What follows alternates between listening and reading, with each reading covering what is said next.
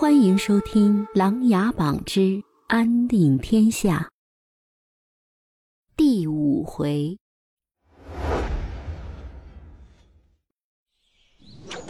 长宁王与太子告别后，便急忙策马奔腾，分道向狼牙山而去。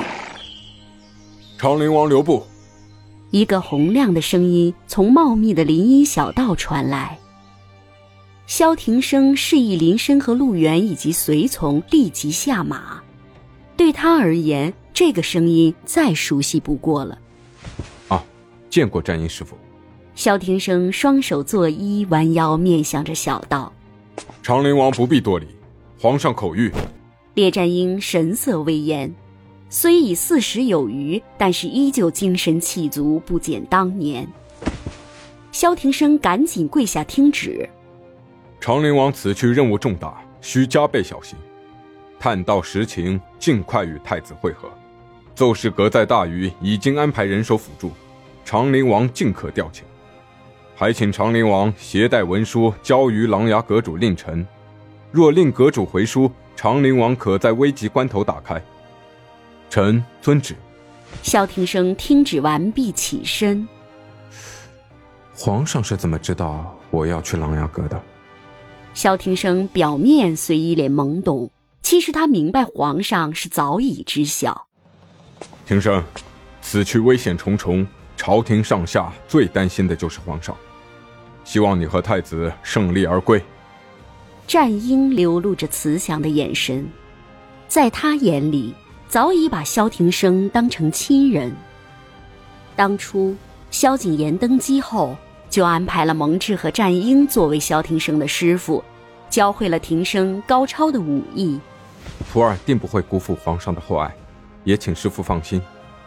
随后，萧庭生弯腰作揖，告别了列战英，和两位结拜兄弟林深、陆源一起向狼牙山而去。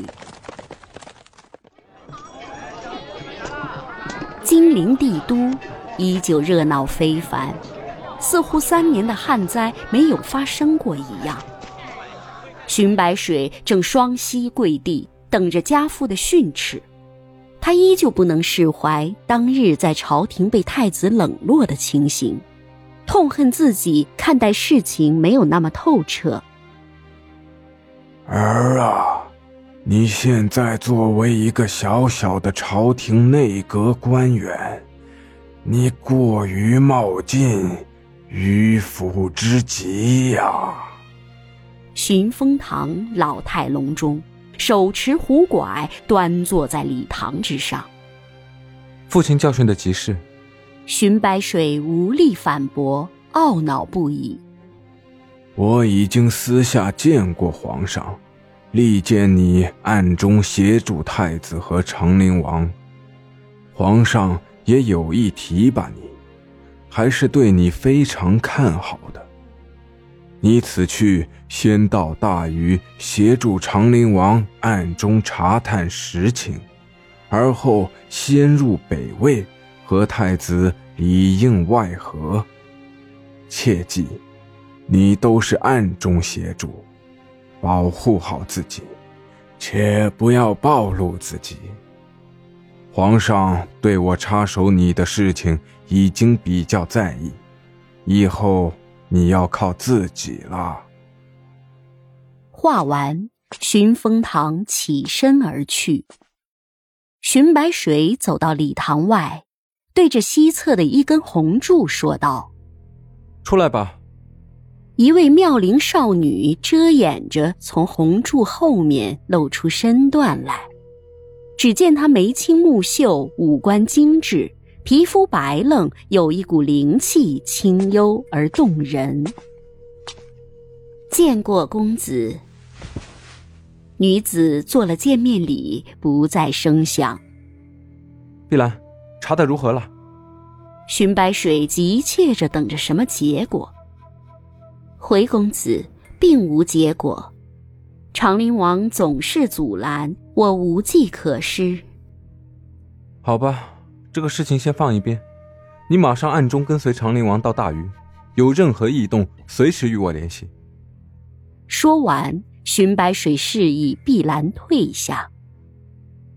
荀白水双手后背，望着院内的桃花，思绪又回到了十年前的三月。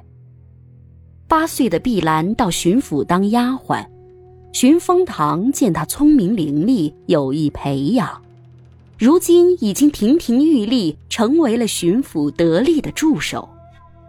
前阵子。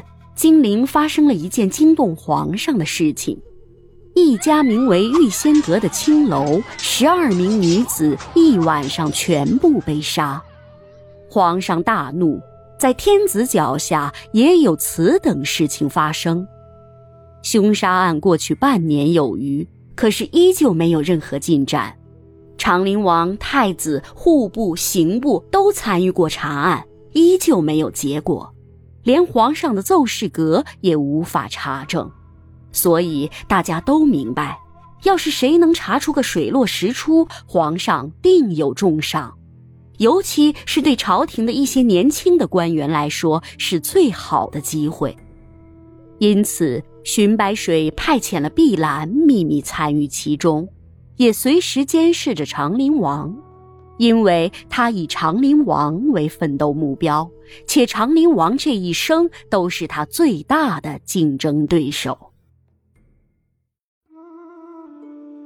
本集故事播讲完毕，欢迎订阅与分享。